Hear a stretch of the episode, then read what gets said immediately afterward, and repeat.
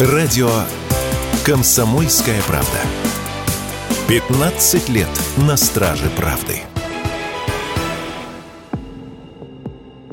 В России вырос спрос на препараты для лечения психических расстройств. За последний месяц продажи антидепрессантов выросли больше, чем на 40%, а нейролептиков – на треть по сравнению с аналогичным периодом 2021 года. Почему россияне стали чаще покупать препараты для лечения психики? Этот вопрос мы задали врачу-психиатру Алексею Вилкову.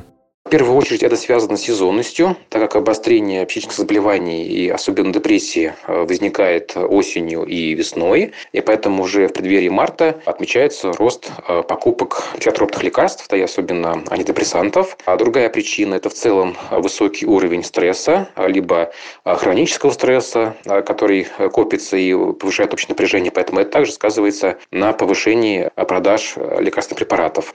Специалисты напоминают, антидепрессанты можно принимать только по назначению доктора, без самолечения. В частности, об этом радио КП заявил психотерапевт Николай Кибрик. Конечно, надо принимать только по назначению врача, потому что они имеют и довольно много противопоказаний. Поэтому я бы не советовал людям, так сказать, идти в аптеку, брать антидепрессанты или какие-то снотворные вещества, не посоветовавшись с врачом, потому что это довольно серьезные препараты, которые могут нанести не только пользу, бесконтрольное применение может принести определенный вред.